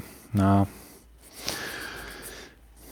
Ähm, ich lese gerade, also das ist also gerade für die Frühstückskarte, die regt mich tierisch auf. Da heißt halt so, zwei Mini-Brötchen, 90 Cent. So, oh, Leute, ne, oder? Ist halt so, hm, hm bisschen teuer. Ja, es ist auch viel kaputt, ne? Einfach ähm, viele, viele Einzelheiten passen nicht so gut zusammen, müssten mal gepflegt werden, müsste auch vielleicht mal investiert werden. Wird ja auch, glaube ich, jetzt bei den aktuellen Umbauten durchaus auch gemacht, aber ähm, es könnte viel besser sein, auch von der Technik her, von der Logistik her und wohl auch von der Motivation der Mitarbeiter. Man muss sich allerdings auch vorstellen, dass die Mitarbeiter den laufintensivsten ähm, Gastrojob haben, den man sich in diesem Land vorstellen ja. kann, weil ja. So entfernte Tische hat wahrscheinlich fast keiner, außer vielleicht aufs Oktoberfest. Also das ist natürlich auch äh, schwierig. Und was ich ganz witzig fand, dass ähm, einer, ich weiß gar nicht, ob das eine richtige Studie war, aber zumindest gefühltermaßen ist das so, dass wenn der Zug Verspätung hat, das Essen schlechter schmeckt und das Restaurant und der Service entsprechend auch an dem Ende natürlich abbekommen, was an anderer Stelle entstanden ist. Ja. Naja, das hat McDonalds so nicht. Oder Vapiano. Ja, das stimmt, ja. Aber hey, das ist äh, das Bordrestaurant. Aber es ist halt. Ich will es nicht missen. Also, es ist halt eine, eine schöne Einrichtung ist. Also, ich habe zumindest jetzt. Also, wenn ich was Schlechtes erlebe, ist es selten im Bordrestaurant oder Bordbistro. So. Ja, also ich habe das ein bisschen für mich entdeckt letztes Jahr und vor allem ist es da auch so, dass ich toll einfach, man kann einfach Leute kennenlernen. So, das ist irgendwie ganz nett, weil man steht rum und hat auch einfach ein bisschen Zeit und kommt ins Gespräch habe mir auch vorgenommen, öfter einfach da zu essen, was ich lange Jahre gar nicht gemacht habe. Ne? Also ich war da überhaupt nicht. Ja. Null. Und das hat jetzt im letzten Jahr so ein bisschen gekippt oder ins Positive sich entwickelt.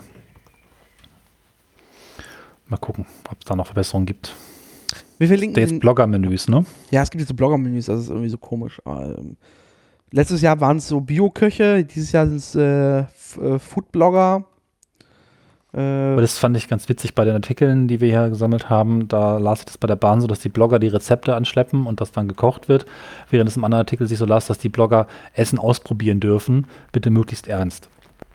Irgendwo dazwischen liegt die Wahrheit. Äh, ja, jetzt, nee, es geht jetzt tatsächlich äh, Foodblogger, die äh, Ah. Genau, aber in einem anderen Artikel war dann noch zu lesen, dass exakt diese Foodblogger in Frankfurt in irgendeinem Hochhaus äh, Essen testen. Ob das jetzt wirklich ihre Rezepte sind oder ob nicht letztlich die Blogger nur die Essen testen, konnte ich den nicht so klein nehmen. Nee, die fand, haben die waren sehr verschiedene. Die Gerichte, die kommen von denen schon. Naja, gut, okay. Und diesen Monat im, im Juni sind äh, Kölner Foodblogger. Die Meldung habe ich heute gelesen. Und zwar Kölner Foodblogger bringen den Sommer ins Bordrestaurant. Es gibt mediterranes Orangenhühnchen äh, mit Reis. Und für zwei Monate ist es an Bord. Das klingt ausprobierungswürdig. Ja, das Bild sieht schon gut aus. Äh, ähm, mal schauen, was davon dann echt ankommt. das ist immer das Drama des, äh, der, der äh, äh, Essensfotografie, dass es doch ein bisschen ein anlügt. Ich habe mir gedacht, dass äh, wir vielleicht mal eine neue Kategorie einführen, so den Bahnknigge. Da gibt es bestimmt auch noch andere Themen für spätere Folgen. Heute das Sitze verstellen. Da Was meinst fragen, du damit? Ja, im äh, ICE gibt es ja die Möglichkeit, den Sitz in Liegeposition zu bringen. Also mhm. mehr oder weniger, je nach ähm, Sitzgattung, kippt der Sitz dann noch oder tut es nicht. Und genau das ist das Problem. Und ich wollte dich mal fragen, nutzt du diese Kippfunktion und wenn ja, was machst du, bevor du kippst? Ich nutze sie sehr oft. Ähm, bei den neuen Sitzen, wo ich weiß, dass es beim Hintermann nicht den Tisch um, um, umhaut, gucke ich nicht mehr auf die Rückseite. Sonst äh, gucke ich, ob da irgendwie was Gefährliches draufsteht vorher. Also ich drehe mich kurz um und gucke, ob da irgendwie was Offenes rumsteht. Äh, sonst okay. bin ich knallhart und haue mich einfach rein. Jetzt fühle ich mich ein bisschen schlecht, weil tatsächlich gucke ich hier nicht. Das habe ich in zwölf Jahren Bahnfahren noch nie gemacht. Ich muss auch gestehen, nicht so wirklich auf die Idee gekommen zu sein, das zu tun, aber da ist ja auch ein bisschen. Aber ist da auch jemals was passiert? Nö, oder? Nö, es ist auch ein bisschen der kantische Imperativ. Tue nichts, was du nicht selbst auch nicht äh, erwarten würdest. Ich habe kein Problem damit, dass irgendwelche Sitze auf mich ja, zukommen. Genau. Ich weiß, dass kein Rechner runterfällt, ja. dass die Getränke halbwegs safe sind und ähm, weiß zwar, dass so ein Sitz, vor allen Dingen, wenn er schnell geklappt wird, ein bisschen schockierend wirken kann. Aber habe mir nicht dabei groß, also ist noch nie was passiert. Hat aber letzten zwei Tagen äh, zweimal auch recht, ähm, wie soll ich das sagen, unfreundliche Menschen hinter mir, die ähm, in einem Fall ging es dann noch, da wurde dann darauf hingewiesen, ich möge doch bitte unbedingt gucken, was ich da tue. Und wurde auch hinterher deutlichst darauf hingewiesen, den Sitz auch wieder hochzustellen. Das ist die nächste Knicke-Frage, stellst du ihn wieder hoch oder nicht? Nö, wozu? Also, genau, da würde ich auch sagen, die Wahrscheinlichkeit, dass der nächste wieder runter haben will, ist 50-50. Ja, genau, also halt, also ich habe andere Dinge zu tun. Also ich, ich weiß, es ist halt ein bisschen, ich habe es jetzt gesehen, als ich erste Klasse gefahren bin, dass halt die Mitarbeiter ähm, vom Platzservice halt also anfangen, die Sitze dann zurückzustellen. Also, das war jetzt auch nicht so wichtig, das jetzt zu tun. Äh, aber eigentlich das tue ich nicht. Also ich, ich neige nicht dazu, also, also aber ich, ich haue den auch nicht nach also sitzen, sondern ich mache eher langsam. Mhm. Ähm, genau, das habe ich mir auch angewöhnt. Das ist vielleicht so die erste Regel. So einfach langsam einfach ein bisschen annähern, genau. Einfach halt der, der Trick des, des äh, Froschkochens, also ihn halt langsam äh, aufheizen, so. Und dann langsam zurückfahren. Merkt er hin, auch, merkt das im, äh, dahinter auch nicht. Und was war deine zweite Interaktion? Ach so, genau, die zweite war auch erst, es war beides witzigerweise innerhalb von zwei Tagen und ich habe eigentlich sehr selten negative Begegnungen gehabt, vielleicht fünf oder sowas äh, in der ganzen Zeit. Zwei aber in dieser Woche. Deswegen ist auch die Frage hinten dran, ob sich da gerade was verändert. Die andere Frau war extrem äh, unwirsch und äh, meinte, ich würde ja auf sie drauf fallen. Hm, ob ich denn nicht den Sitz ein bisschen weniger klappen könnte. Ich so, okay, na, nö. Und dann wollte sie mich überzeugen, dass ich mich vielleicht woanders hinsetze. Ich dachte, nö, weil pff, ich habe jetzt hier hingesetzt. Dann äh, hat sie sich selbst wiederum hinter mir umgesetzt und äh, ramentete relativ stark rum, war dann wieder irgendwie unfreundlich, ob ich denn nicht vielleicht den anderen Sitz, der versehentlich vom Vormann auch noch gekippt war, wieder hochstellen könnte. Na gut, dann mache ich das. Also da kam mir sehr viel Hass von hinten entgegen, weil ich halt auf sie drauf falle. Ähm, Aber du bist doch im, du bist doch jetzt, jetzt IC 1 gefahren, richtig? Oder 2? Äh, ich bin ja ein großer Einsfahrer mit Redesign natürlich und das sind ja die letzten, die noch so richtig klappen, die auch einen Winkel haben, in dem man schlafen kann. ICE 2, der ist die Sache nicht mehr so das Problem, weil die Sitze einfach nicht mehr klappen. Genau. genau, du rutschst ja nach vorne, was de facto. Also, also in, in den Einsern ist ja nur so, da klappt es wirklich nach hinten. Äh, man, man, genau. man, kommt in den Luftraum des, des dahinter, der, dahinter. Genau, ja. Und jetzt bei den, bei den Zweiern und Dreiern und beim Vierer ist es halt so, du rutschst halt nach vorne so ein bisschen und du klaust dir halt so ein bisschen Beinfreiheit dadurch. Genau. Ähm, fand ich was ganz spannend, dass es da so verschiedene Ansichten gibt. Ähm, ist halt durchaus, man sich bewusst machen, eben so eine, so eine Verletzung des, des Schutzraums, des äh, für sich selbst irgendwie erkämpften Raumes, äh, wenn da so ein Sitz reinfällt und das scheint bei einigen Leuten wirklich zu Schock und ähm, Wut- und Hassreaktionen zu führen. Das fand ich krass, dass das jetzt zweimal passiert ist in letzter Zeit. Aber das ist lustig. Ich kenne das, kenn das nur, also ich hatte schon einen oder anderen Konflikt wegen Armlehnen. Das ist, äh, das passiert schon mal. Wenn man halt zu zweiter sitzt äh, und dann äh, so die Armlehne, wo das, das Konflikt fällt. Ja, ja, das, das. Ähm, aber zum Beispiel, was ich noch nie hatte, ist zum Beispiel Streit wegen der Steckdose. Das hat mich bisher immer überrascht. Ich, hab, ich nehme mir immer vor, so, als erster in den Zug, um Gottes Willen die Steckdose reservieren, weil. Also, ja, ja, das kenne ich auch. Aber bisher hat mich noch keiner angefragt nach dem Motto, so, geben Sie mal die Steckdose her oder so. Nee, das lief immer auch gut. Die Menschen, die ja. sich da dann Strom besorgen, kommen in der Regel auch dann damit klar, dass man sich ein bisschen den Strom teilt. Meistens sind es aber auch akkugefederte Geräte, das heißt, man kann sich das auch 50-50 teilen. Was ich schon öfter erlebt habe, man so ein bisschen guckt, wer braucht gerade mehr und dann geht's schon. Das ist schön. Da, da, da, da dachte ich, also, vielleicht geht es mir nur so, aber also ich, also wenn ich das Gefühl habe, dass mir der Strom ausgeht, dann äh, werde ich, also werde ich äh, gereizter. Ja, Aber das, Das äh, das ist- funktioniert scheinbar noch. Ja. Wobei, wenn man schon beim Knicke sind, also frage ich mich also, äh, gehörst du zur Fraktion, die die Schuhe auszieht? Ähm, nur am Metronom, nur in der letzten Verbindung, nur nachts um eins und nur, wenn mich keiner so wirklich dabei sieht. Okay, ich bin. Und dann bin, auch natürlich mit Strümpfen an. Also ich bin manchmal, also ich bin, also ich bin, also ich ziehe Schuhe mal aus und gerade so auf längeren Fahrten fange ich dann an, auch ohne Schuhe durch den Zug zu wandern. Weil das ist mir auch irgendwann egal. Äh, also ich, also es hat zur Verwunderung meiner, meiner Mitfahrgäste ist es schon öfter schon mal vorgekommen, dass ich äh, ohne Schuhe durch den Zug gewandert bin. Oh, okay. Auch durch die erste Klasse. Also es ist halt, äh, ist halt mal ganz lustig, wenn du so, so stocksteife Anzugträger hast und die sich dann so ein bisschen verwundern, was der, was der, das, was der dicke Junge da irgendwie mit der, äh, äh, mit den ohne Schuhen durch die Gegend treibt. Äh, was ich aber nicht mache, ich, ich mache sie nicht auf den Gegensitz oder ich mache einen Sitz drauf, sondern das das selbst ohne selbst ohne Schuhe mache ich eigentlich nicht auf den Gegensitz, weil das das finde ich dann wieder ein bisschen das ist schon wieder so äh, sich breit machen, so, dass ich für mich selber die, die Schuhe, aber ich habe es auch nie im Sommer gemacht. Weil, Ja. weil ich, äh, Also, ich will auch meine ja. eigenen Socken nicht riechen. Also dann lasse ich sie Nee. halt gefangen in den Schuhen. Also ich mache es wirklich nur, wenn ich müde bin. Das Ja. ist so ein bisschen Schlafzug-Style und wenn auch wirklich genug Platz ist. Und definitiv bleiben die Strümpfe an. Also ohne Strümpfe im Zug wäre vollkommen widerlich. Mit finde ich es äh, zu manchen Zeiten okay. Im eng besetzten Alltag würde ich es nicht machen. Ja. Also, aber Metronom hast du ja, hast du ja nur äh, Plastikboden, richtig? Mhm. Ja, weil beim ICE hast du ja Teppichboden. Da, da kannst du ja mit Socken, äh, kann man ja, Mein Wohnzimmer, ja. ja mehr Wohnzimmer. Wobei es jetzt auch nicht der, der, der weiße Flurteppich ist, sondern äh, schon äh, auf hohe Abnutzung, also auf hohe Nutzung äh, getrimmt ist. Äh, aber es ist, glaube ich, ein sehr gutes Thema für unsere Zuhörerin. Schreibt uns doch mal einfach mal aus Neugier, was denn sind eure Regeln? So, was macht ihr so?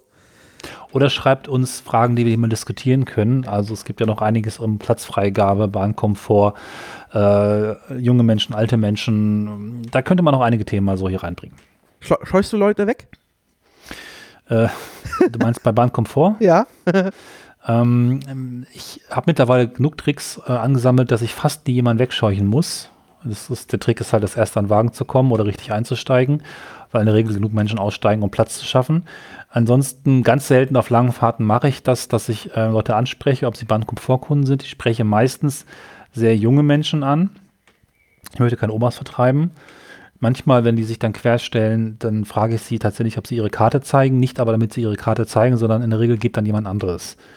Ähm, das ist so ein bisschen, ein bisschen Verunsicherung sorgen und gucken, wer am ehesten nachgibt. Erstmal für Terror ich sehr, sehr sorgen. selten. Ja, mache ich sehr, sehr selten. Es ist auch unwürdig und schrecklich. Ähm, Also ich habe, ich habe das, als ich meinen Bahnkomfort hatte, habe ich das mal auf die Spitze getrieben, einfach aus, aus Trotz. Da hat mich ein älterer Herr im Anzug gefragt, ja, haben Sie denn auch Bahnkomfort? Und ich meine so, ja. Und er meinte, dann zeigen Sie mal. Und ich so, nö, sind Sie ja Schaffner? Und er, ja, echauffierte sich, ja, Sie haben eine, ja, ja. Und äh, ich saß da, hab mich entspannt und dann guck mal, kann der Schaffner und man hat, irgendwann hat er die Schaffner angeschleppt und hab ihm dann ganz normal meine Bahnkomfortkarte gezeigt und er war halt ein wenig ähm, äh, äh, dann äh, so, so eine Mischung zwischen ein, eingeschnappt und beschämt. Sehr schön. Ja. es, ist, es ist traurig, es geben so viele Möglichkeiten, diesen, diesen Blödsinn besser zu lösen. Es würde helfen, wenn die Zugbegleiter beim Durchgehen allen, die keine Bahnkomfortkarte haben, sagen, sie haben keine Bahnkomfortkarte, sie wissen, dass das bla bla bla. Ja, aber auch der Bereich Oder- sind wir da nicht mehr krass gekennzeichnet, oder? Selbst die Aufkleber Ja, ja. sind verschwunden, oder? Die Aufkleber sind verschwunden, die Displays sind noch da. Ja, aber, aber die Displays, also das ist halt so, da steht halt Bahnkomfort, die Hälfte, also Ja, es passiert mir immer wieder, ich sitze dann in diesem Wagen und Leute wandern, oh, Bahnkomfort, was ist das? Sitzt der Sitz frei? Genau. Und dann antworte ich so, ja, weil frei ist er, aber ob sie sitzen dürfen, ob, finden sie selber raus. Genau. Aber da würde, wenn das regelmäßig angesprochen wird, das schon mal so ein bisschen helfen. Ja. Na gut, also schreibt Aber uns äh. Äh, gerne rein, äh, Schuhe an, Schuhe ein, aus, was ist mit euren Sitzen? Äh, ich, ich, vielleicht stellen wir so einen Knigge zusammen. Das finde ich gut. Genau. So, Und neue Themen gibt es da bestimmt. Genau. Man stelle sich nicht zehn Minuten vor Abfahrt in Gang. So Sachen halt. vor Ja, Ankunft. Vor allem nicht, wenn man, äh, wenn man jemanden, jemanden neben sich sitzen hat, der vielleicht schläft. dann äh, nicht auf der halben Strecke schon drüber, irgendwie drüber hinwegsteigen und diesen Personen, die vielleicht auch aussteigen möchte, aber nicht so früh aufwachen möchte, naja. Ja, da gibt es noch sehr viel. Wir sind auf die Einsendungen äh, sehr gespannt. Tja, wie ist es denn, wenn man nicht Bahn im Fernverkehr ist? Na, für Locomore ist es ein bisschen schwierig. Ähm, Locomore musste Insolvenz jetzt anmelden. Ähm, wir sprachen schon mehrfach darüber, über den äh, Anbieter, ähm, der sich selber gecrowdfundet hat oder Teil gecrowdfundet hat, um äh, einen Fernverkehrszug auf die Schiene zu setzen. Äh, und leider daran gescheitert ist, mehr oder weniger. Ähm, und zwar ging es darum, um Berlin-Stuttgart. Ne? Mhm. Berlin-Stuttgart. Ja. Ähm, und das ist jetzt de facto jetzt die ähm, vierte Insolvenz eines privaten Fernzuganbieters. Jetzt bin ich gespannt, ob ich alle aufsagen kann. Davor war schon der Interconnex. Dann gab es, äh, siehst du, was gab es dann noch? Da gab es den, A, da gibt es noch den Alex. Stimmt, ja. Gab es? HKX fährt noch. HKX, ja, HKX ist ja zum, zum Regionalverkehr äh, degradiert worden oder hat sich selber degradiert. Äh, hui, da war noch irgendwas. Ein Anbieter war noch Interconnex. Hm. Ja, also äh, privater Fernverkehr im, im Berlin, in Deutschland ist eher so eine, ähm, eine große Herausforderung. Äh, funktioniert selten leider. Das ist einfach wahnsinnig teuer. Genau, ähm, wir haben, äh, es gibt einen Artikel von äh, Spiegel Online, den verlinken wir auch, der einfach darüber spricht, was denn sowas kostet, so ein Zug. Ähm, und zwar einfach die Betriebskosten. Und zwar, wie viel kostet es, einen Zug von Berlin nach Stuttgart und wieder zurückzuschicken? Nachmittags. Genau. Ohne Investitionen, einfach die Kosten, die man da direkt hat. Genau, für Lok, Waggons, Personal, Strom und vor allem Trassengebühren. Ja. 25.000 Euro. Das ist eine stolze Nummer. Genau. Das heißt, man Wenn man die gleichen Waggons als Bus fahren lassen würde, wäre es wahrscheinlich ein Bruchteil davon, ein absoluter Bruchteil davon. Richtig. Und deswegen muss man halt eine Auslastung schaffen. So ähm, die aber bei Locomore nicht vorhanden war. So, du hast halt, ähm, du hattest, sie sagen selber, dass sie am, am Nachmittag, ähm, am Nachmittag, äh, äh, sorry, am, am, Wochenende waren sie gut ausgelastet, aber unter der Woche nicht. Genau, 1000 Personen äh, am Wochenende, glaube ich, ne? Ja. Oder 1000 Gäste. Das ist auch nur eine Zugfahrt gewesen pro Tag, also 1000 Personen in dem Zug am Wochenende war gut, aber eben nicht in der Woche. So, und dementsprechend ähm, man hat insgesamt ähm, 70.000 äh, Fahrkarten verkauft in vergangenen Monaten. Der Zeitraum ist mir nicht ganz klar. Ähm, wo man mal selber mit 10.000, 100.000 gerechnet hat. Also das ist halt so die Differenz. Und naja, mit 100.000 und später hat es dann geheißen, dass 1.000 am Tag ausreichen würde. Das sind dann, dann bei sieben Wochentagen und einem Zug pro Tag dann nur noch 7.000 oder ja, also ist halt nicht so dicke.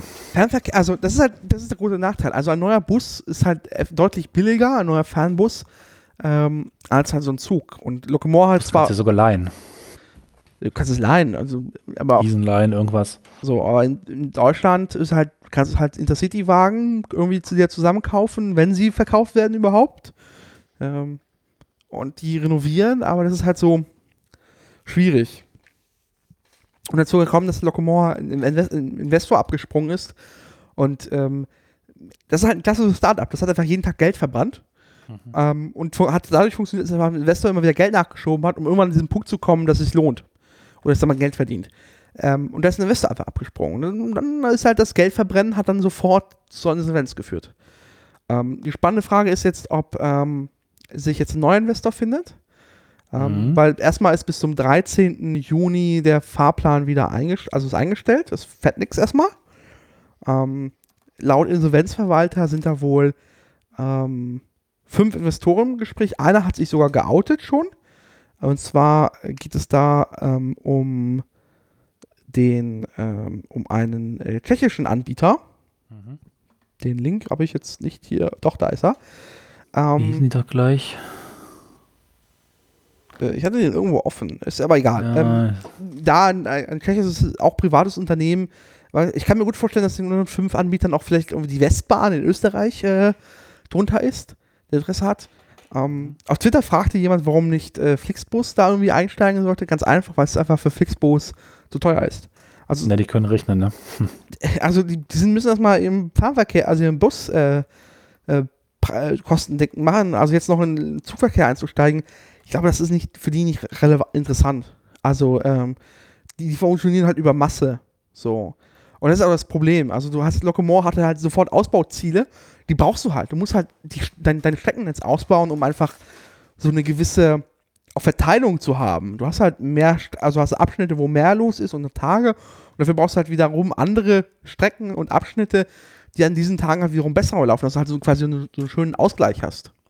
Ja, und ich glaube, Locomore war auch mehr oder weniger, klingt vielleicht ein bisschen despektierlich, aber ein Liebhaberunternehmen im Sinne von, die wollten das wirklich. Wenn man Geld verdienen will, kann man sich ähm, in anderen Bereichen, glaube ich, besser verdienen und auch selbst Busse dürfen da auch für den BWLer letztlich bessere Zahlen schreiben. Wir haben es ja vorhin schon kurz gesagt, dass äh, selbst die Bahnen im Fernverkehr nur ein Euro pro Fahrgast verdienen pro Fahrt. Äh, da ist es natürlich super schwer, mit günstigeren Preisen und einer dünnen Finanzdecke äh, erstmal an den Start zu kommen. Ne? Zumal es auch noch Probleme gab mit dem sehr alten Wagenpark. Der war zwar saniert worden, frisch, das hat aber auch vielleicht nur bedingt gut funktioniert. Also Neues geht ja oft auch kaputt erstmal. Da mussten dann die Anzahl der Fahrten reduziert werden, um Klos und WLAN in den Griff zu bekommen unter anderem. Das ist dann schon alles sehr schwierig, äh, da noch liquide zu bleiben. Und ähm, was halt mit den Kosten also krass ist, ähm, warum ist es so schwierig, dass wir Leute einsteigen, mal abseits davon vom Wagen, Wagenpark, den du dir irgendwie zusammenkratzen musst, mehr oder weniger. Ähm, selbst, selbst der Markt für äh, Lokmieten ist halt echt aus, aus, äh, leer gefegt. Ähm, Ja. 6000 Euro pro Tag einfach an Trassengebühren. Das, Und Trassengebühren sind echt ein Killer in Deutschland. Ähm, die sind extrem hoch. Das hat auch dem Güterverkehr äh, Sorgen macht.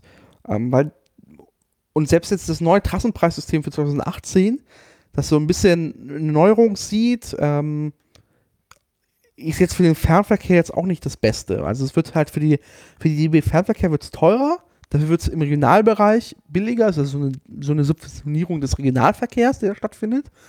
Da kommt auch nochmal ähm, Lärm mit rein ins System. mhm. Ähm, und das Trassenpreissystem der Bahn funktioniert auf dem Prinzip, da gibt es halt, in der ersten Phase gibt es halt diese Grenzkosten. Grenzkosten sind halt wirklich diese reinen, unmittelbaren Kosten des Zugbetriebs, das heißt der Bahn. Dann kommt halt noch so ein Vollkostenzuschlag drauf und dann weitere Elemente. Dieser Vollkostenzuschlag ist dann dafür da, eine Infrastruktur auszubauen und weitere Elemente sind halt sowieso Lärm äh, oder weil du eine Expresstrasse willst und so Krempel halt. das ist halt eine Maut, ne? Genau. Und ähm, das ist schon puh, kritisch. Also du hast halt, es gibt halt politische Forderungen danach, ähm, die, den Trassenpreis halt wirklich auf den, auf den Grenz, auf die Grenzkosten zu reduzieren. Das heißt, man wirklich nur das bezahlt, was halt wirklich notwendig ist, um diesen Zug jetzt von A nach B zu bringen. Das hat irgendwie Strom für Signale und Weichen und irgendwie der Fahrdienstleiter und halt noch vielleicht drei, vier andere Sachen.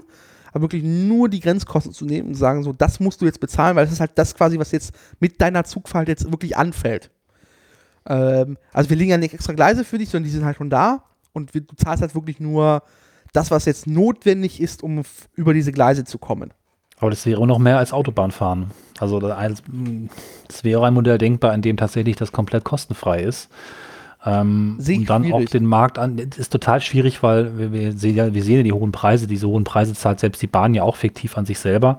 Ähm, das müsste man ja dann plötzlich alles aus Steuergeldern erstmal bezahlen. Es hätte sicherlich sehr positive Effekte auf das Verkehrsmittel in den nächsten Jahren, aber das sind ja Milliarden, die dann einfach so jedes Jahr bezahlt werden müssen. Am Ende würde es wahrscheinlich auch wieder an der Pflege des Netzes Probleme geben, weil man da natürlich als erstes sparen würde. Insofern ist es auch schwierig.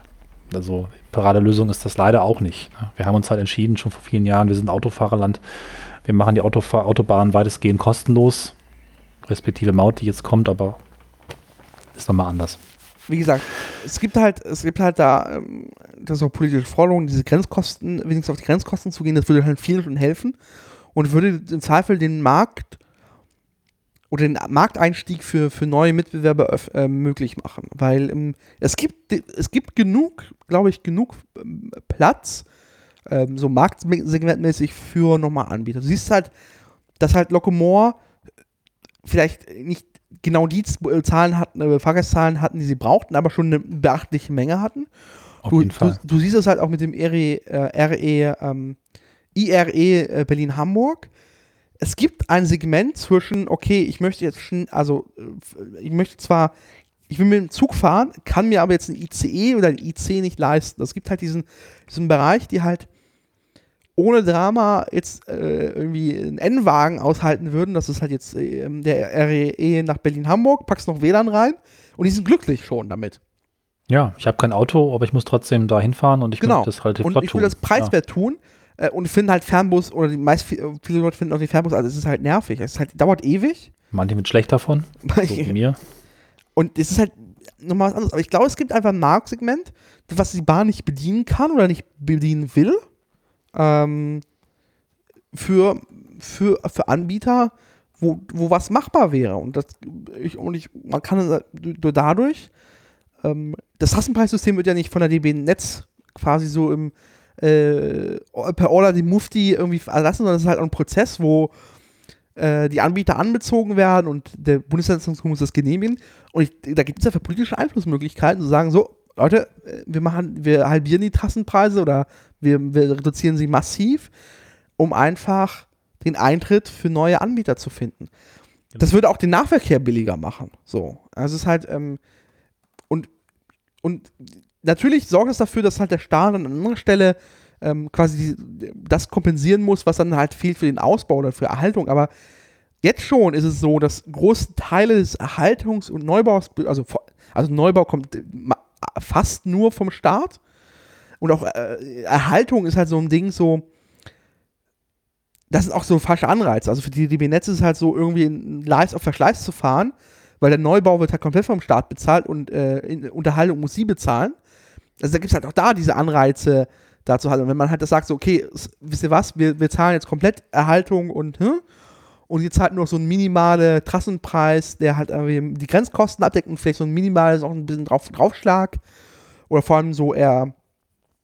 Äh, ja, so eine Art Schutzgebühr vielleicht. Na, weiß ich, aber eher so regulierende Maßnahmen. Ja, Schutzgebühr ist ja eigentlich regulierend. Na, das meint es ja. Eher im Sinne halt so, dass halt, wer, wer immer noch lärmt, der muss halt doppelt zahlen äh, oder wer meint, oder, so, ach so, ja. oder wer meint, irgendwie mit Diesel über, über elektrifizierte Strecken zu düsen, äh, der darf dann nochmal was extra abdrücken.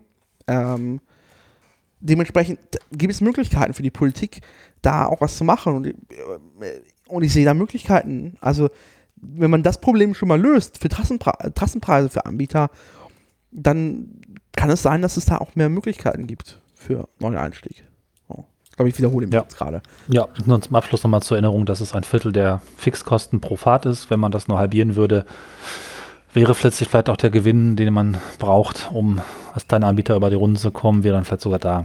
Richtig. Dementsprechend.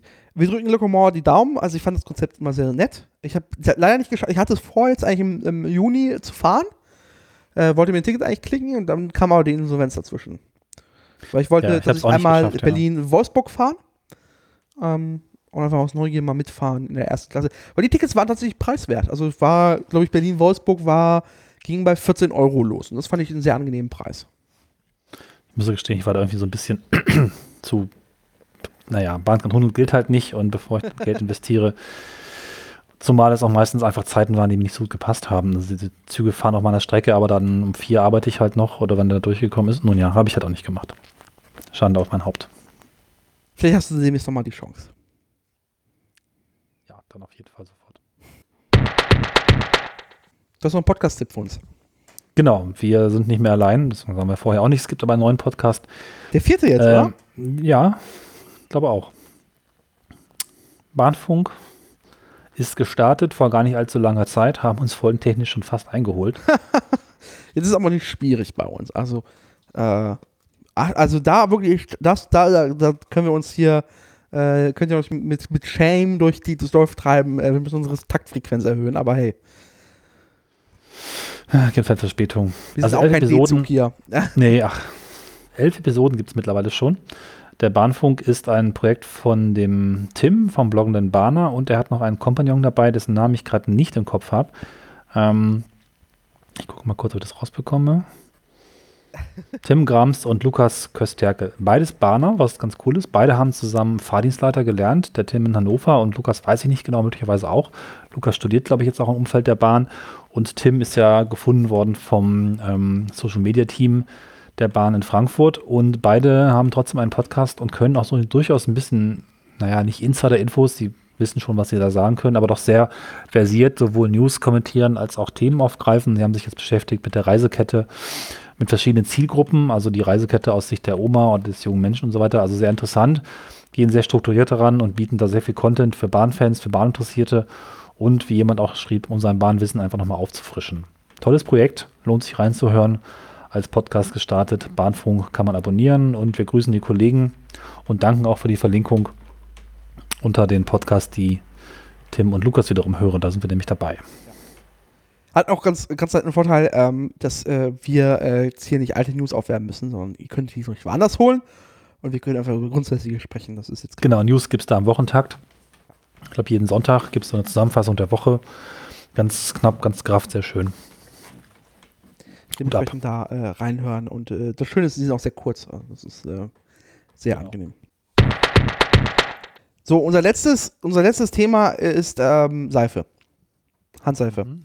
Äh, das, ist, das ist ein Artikel, der schon ein bisschen älter ist. Ähm, die Bild, die Lokalausgabe der Bild in Leipzig äh, hat darüber berichtet im März. Zwar haben sie eine neue XL-Tram, so ein riesiges Schlachtschiff, das sie sich aus Polen geholt haben. Ähm, die heißt auch XL vor allem, das ist äh, ja. von Solaris. Die machen auch Busse, ne? Die machen auch Busse. Äh, ich habe die äh, ich, eigentlich ja. bisher nur unter Bussen abgespeichert. Ich wusste gar nicht, dass sie auch Straßenbahnen machen. Aber sie machen Straßenbahnen. Ähm, und bevor natürlich so eine Straßenbahn äh, auf Fahrgäste losgelassen wird, äh, müssen da halt noch Tests erfolgen. Und zwar auf den Gleisen. Und äh, wie äh, dazu gibt es noch so Bremsproben und Bremstests. Und mhm, Bremsweg und sowas. Ne? Genau. Ne? Schnell steht das Ding, ja. Da gibt es halt so verschiedene Konditionen, also nasse Strecke, warm und matschige Herbsttage. Auch sehr schöner Duft, finde ich. Es wäre ein sehr schöner Duft für so, für so eine Handseife. Matschige Herbsttage. Also wenn da so richtig Laub und also richtig durch, also da kannst du rutschen drüber auf die Schienen, aber da musst du gegensanden, äh, bis der Arzt kommt. Und das simuliert man scheinbar mit Handseife. Genau, du hast es eben schon fast verraten. Die Seife. Seife ist Herbstmatsch auf der Schiene. Ja. Drauf gemanscht auf die Gleise. Wie das die Wissenschaft rausgefunden hat, dass das äh, baugleich ist zum Herbstmatsch, weiß ich auch nicht, aber ist cool. Und genau, und dann wird es auf die Gleise gekippt äh, und dann darf die Bahn einmal bremsen. Ähm, äh, auf, von, von 0 auf, 0 auf 40 und dann bremsen und dann in 3,1 Sekunden nach 18,11 Metern auch stehen bleiben. Die gute Seife von Kaufland. Die, vor allem die gute Seite. Wir verlinken den Artikel. Äh, man muss irgendwie Adblock abschalten, weil das Bild gerade wieder ihre, ihre Aktion fährt. Aber es sieht halt so aus, wie halt einmal es auf die, auf die Gleise kippt und dann so zwei stolze Bahn, äh, stolze Mitarbeiter der LVB da stehen und so Handseife von Kaufland in die Kamera halten. Es ist sehr schön. Was ich mir spannend finde, dass die Bahn ein R-König ist. Das ist, das, das ist sehr lustig. So ein Autobegriff, genau. Die haben ja. das abgeklebt, so lustig.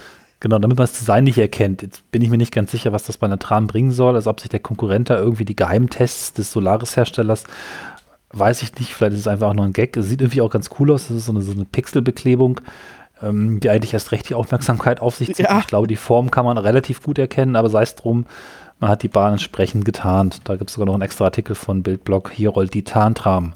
Haha, ja. Tarntram. Okay. Wenn es dann noch eine Tatra wäre. Ja. Damit äh, ja. verabschieden wir uns quasi. Ähm, wir können machen das jetzt mal hier wie so amerikanische Podcasts. Äh, liked uns, äh, macht Kommentare unten drunter, Daumen hoch, Daumen runter. Äh, äh ganz wichtig, ähm, in Rezension auf Apple Podcasts. Ich habe jetzt die, die Marketing-Guidelines mir durchgelesen. Ähm, es heißt jetzt Apple Podcasts und bitte gebt uns eine Bewertung auf Apple Podcasts. Wo ist denn das? Ich meine, ich habe das auch gelesen, aber wo muss ich da suchen? Das ist doch das olle iTunes-Verzeichnis, oder? Ja, oder kommt da demnächst ein Verzeichnis, das so Wer weiß, wer, wer, weiß. Also erstmal heißt gucken, es Apple nächste Podcast. Woche kommt. Apple Podcasts heißt es. Podcasts oder Podcast? Mit S. Hinten, okay. Mehrzahl. Ähm, oder ja, schreibt uns einen Kommentar oder weiß nicht, äh, sendet eine Brieftaube. Äh, wir sind über jedes Feedback dankbar äh, zur Sendung. Und genau. Äh, wir hören uns dann demnächst wieder. Ja, bis bald. Türen schließen selbsttätig. Ja, genau. Nee, Macht's gut. Nee. Vor- Vorsicht, Vorsicht am Bahnsteig, Türen schließen selbsttätig, ja. Bis dann, tschüss. Tschüss. Bahnhelden.